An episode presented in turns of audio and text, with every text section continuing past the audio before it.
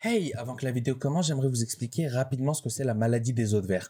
Euh, bien sûr, là, je vais donner les grands points, mais si vous voulez plus d'informations, je vous invite à regarder en description. Je vais vous mettre quelques liens intéressants. Euh, déjà, la maladie des os de verre, elle s'appelle l'ostéogenèse imparfaite et euh, on lui a donné le surnom de maladie des os de verre parce que ça crée une fragilité osseuse à cause d'un problème de collagène dans l'organisme. Et ce problème de collagène va influer sur la structure de l'os, mais aussi la peau, le tendon, le blanc des yeux et les dents. Tout ce qui est composé de, de collagène en fait. Et euh, c'est une maladie qui est assez rare, ça touche entre une naissance sur 10 000 et une naissance sur 20 000. Et elle est séparée en sept catégories, vu que c'est un groupe de maladies.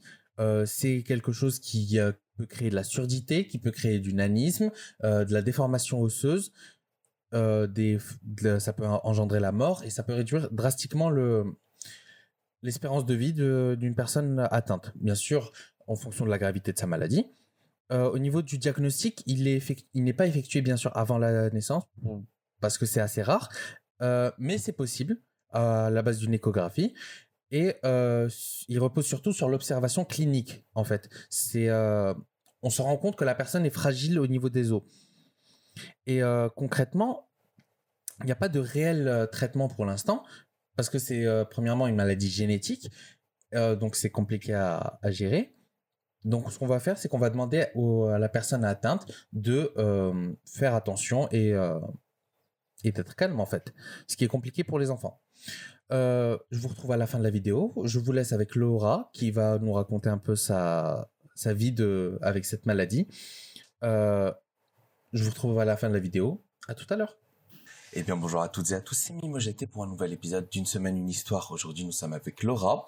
Laura, bonjour. Hello Bonjour Qui es-tu, Laura?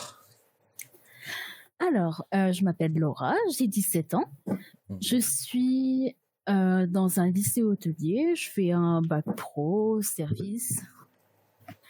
Donc, j'adore euh, chanter, j'adore tout dessiner. Euh, j'ai un compte Twitter où je poste de temps en temps des, euh, des dessins. J'espère avoir un peu plus de d'abonnés au fur et à mesure, mais je vais le euh, mettre à l'écran là. ah ouais. D'accord. Mais et, et, du coup, quelle est ta différence? Alors ma différence, c'est que j'ai une maladie génétique qui est assez rare Mhm. qui s'appelle la maladie des os de verre ou ostéogenèse imparfaite. D'accord. Est-ce que tu pourrais nous dire euh, à, quoi ça correspond? Qu'est-ce que c'est en, soi? Bah, En fait, cette maladie, c'est euh, une maladie qui fragilise les, les os. Mais du coup, euh, dès que je tombe, j'ai un risque de fracture. Je peux me fracturer un os, genre n'importe quoi. D'accord. Et du coup, quand logiquement, quand tu étais enfant, c'était un peu compliqué. Tu peux nous raconter un peu comment c'était? Ah, c'était très très compliqué. C'était, je me souviens déjà les euh, les moqueries que j'ai euh, que j'ai eues parce que du coup, forcément, à cause de cette maladie, bah on m'interdisait certaines choses. Je pouvais pas faire des activités, je pouvais pas faire de sport. Et euh, à cause de ça, j'étais aussi en, en surpoids. Du coup, j'ai eu le droit à énormément de, de surnoms. Uh-huh. Et ça a été très dur à vivre, surtout quand j'étais petite, parce que je me demandais, mais pourquoi je suis pas comme les autres? Pourquoi je suis pas comme eux? Pourquoi eux, ils peuvent faire ça et pas moi, tu vois? D'accord. Et euh, ce harcèlement, ça a duré longtemps? C'est de quel âge à quel âge à peu près? Dire, ça a commencé vers euh, même en maternelle, je crois. Maternelle CP dans ces dans ces eaux-là. Et ça s'est arrêté quand j'étais en CM, je crois, CM1 ou CM2, je sais plus. Et après, ça a repris au collège, donc de ma sixième à ma quatrième à peu près. D'accord.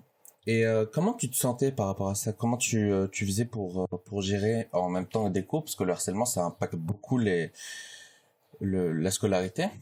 Comment c'était au niveau de ta scolarité? C'était pas trop compliqué de gérer les deux?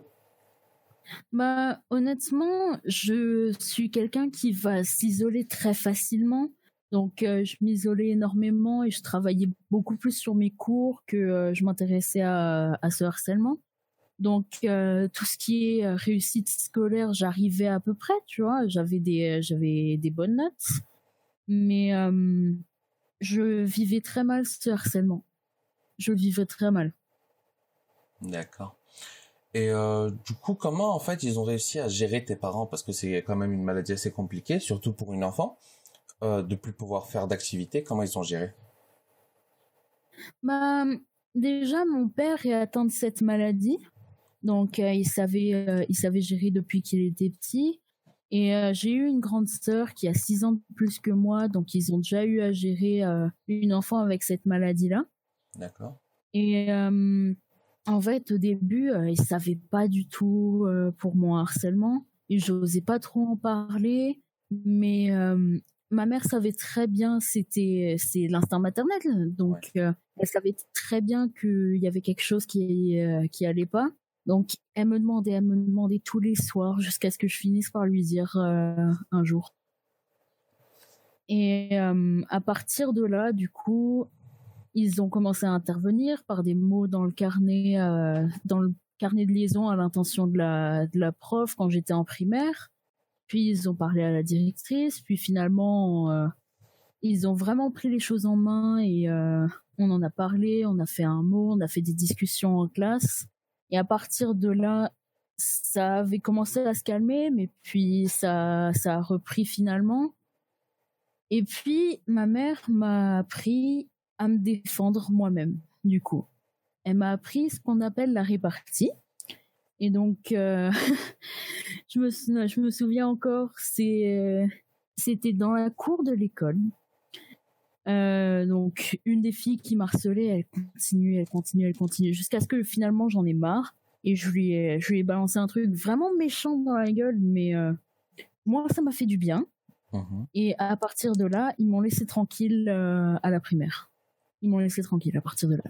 Super, hein Au moins ça a marché. Ouais. Et comment tu fais pour le vivre un peu maintenant?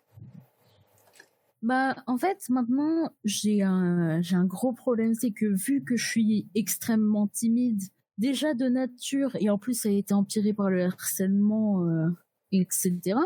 Du coup, je vis dans une peur constante de euh, que ça recommence, que le harcèlement recommence, mais euh, déjà, pour me rassurer, j'ai, je peux compter sur l'aide de mes amis et de mon petit ami actuel. Mmh et euh, il me redonne énormément confiance en moi quand je suis quand je suis pas bien, quand quand j'ai besoin de qu'on me donne confiance.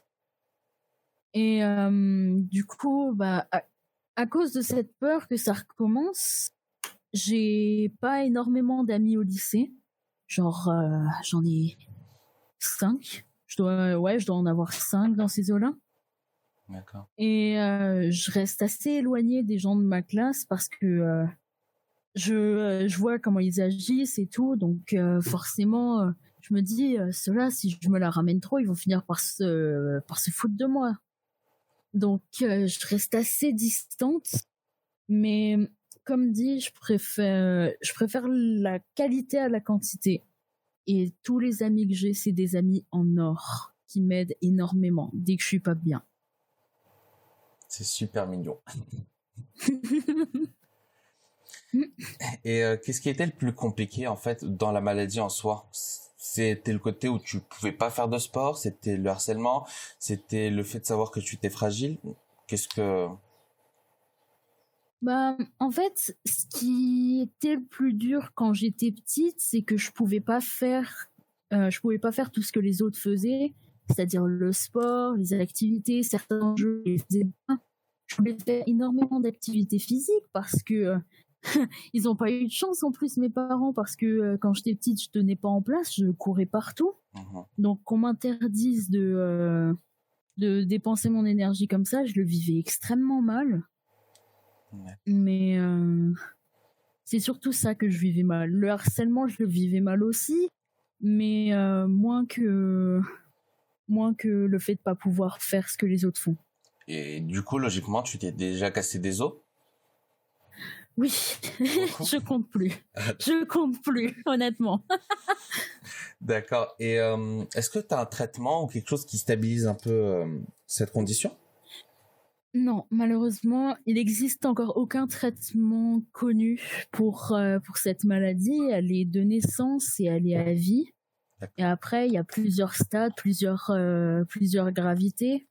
Donc, j'ai pas le stade le moins grave, mais j'ai pas le stade le plus grave non plus. Donc, euh, pour moi, ça va. J'ai appris à vivre avec et ça me va très bien. Super. Et s'il y a un autre jeune qui a cette maladie, qu'est-ce que tu lui dirais en fait? Mmh, Je lui dirais de tenir bon. Que même si c'est dur, même si euh, je sais ce qu'il ce qu'il ressent, je sais euh, ce qui passe, ce qui lui passe, je sais je connais tout en fait, je sais ce qui est, je sais de quoi il souffre, je sais comment il souffre, etc. Mais franchement, hmm, vraiment accroche-toi. Je sais que ça peut être dur, je sais que je sais que c'est chiant, mais vraiment accroche-toi, tu arriveras à, découvrir les bons côtés. Et à ce moment-là, tu vas t'amuser, mais vraiment. Et je dois, juste rajouter un petit truc que j'ai euh, que j'ai oublié. Oui. Euh, par rapport, là, c'est plus au harcèlement au collège. Oui.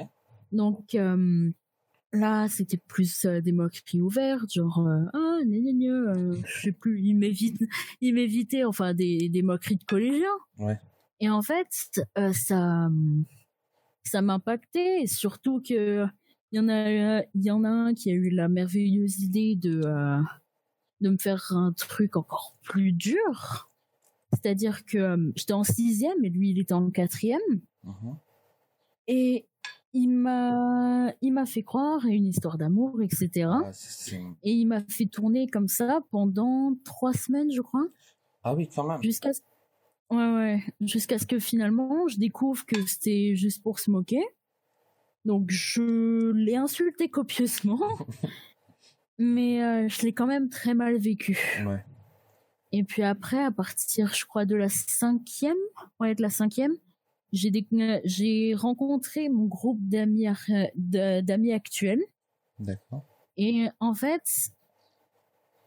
ce groupe-là, je lui dois énormément parce qu'en plus j'avais des euh, j'avais des problèmes euh, familiaux derrière.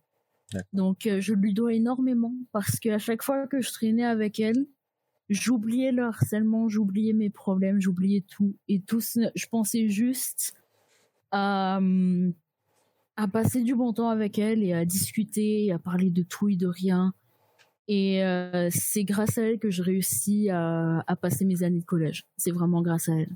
Et je les remercie d'ailleurs.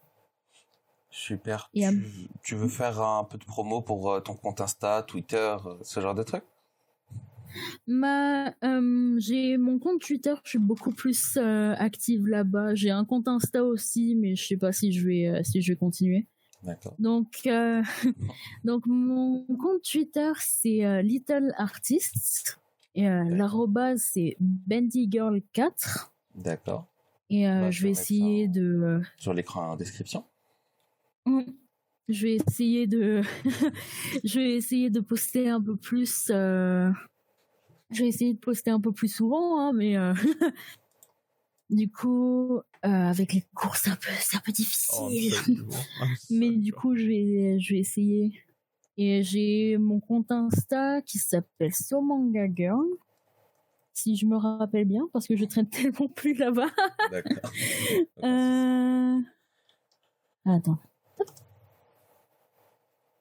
Oui, c'est ça, Somanga Girl. Ok. Et donc, euh, mon dernier post date d'il y a un an. Mais euh, je vais essayer peut-être de, de reposter là-bas aussi. Et euh, j'espère avoir un peu plus, avoir un peu plus d'abonnés. Bien sûr. C'était, hmm, c'était vraiment très très intéressant ce que tu viens de dire et très courageux. Et vraiment, merci beaucoup d'avoir fait cette interview avec moi. Merci à toi. Honnêtement, moi, ça m'a ça me fait plaisir de, de, euh, pouvoir aider peut-être euh, avec mon histoire en racontant. Aucun souci. Bah, passe une bonne journée. Merci, à toi aussi. Merci beaucoup d'avoir regardé la vidéo. Euh, c'est un concept que je vais faire sur le long terme, c'est-à-dire que hum, chaque semaine, je vais interviewer quelqu'un qui a vécu quelque chose d'intéressant, ou qui a une maladie, ou quelqu'un qui a vécu des choses. Ça permet de montrer aux jeunes et aux personnes qui passent des moments difficiles que malgré les épreuves qu'on peut avoir, on peut toujours s'en sortir. Vous seriez vraiment étonné de savoir à quel point le corps humain est capable d'encaisser. Jusqu'à maintenant, vous avez euh, survécu à 100% des mauvaises choses qui vous sont arrivées. Et euh, voilà, chaque semaine, une, vidéo par semaine, je trouve que c'est pas mal comme concept, le temps que je fasse le, montage, que je fasse l'interview, etc. Euh, si vous avez des propositions de, de, personnes qui ont vécu ça ou si vous-même vous avez vécu quelque chose d'intéressant, n'hésitez pas à me contacter sur Twitter, voilà mon, mon sur Instagram, sur Facebook, bref, sur YouTube, où vous voulez, aucun souci. Euh, prenez soin de vous, passez une bonne journée et n'abandonnez jamais. C'était Mimosité. Cheers.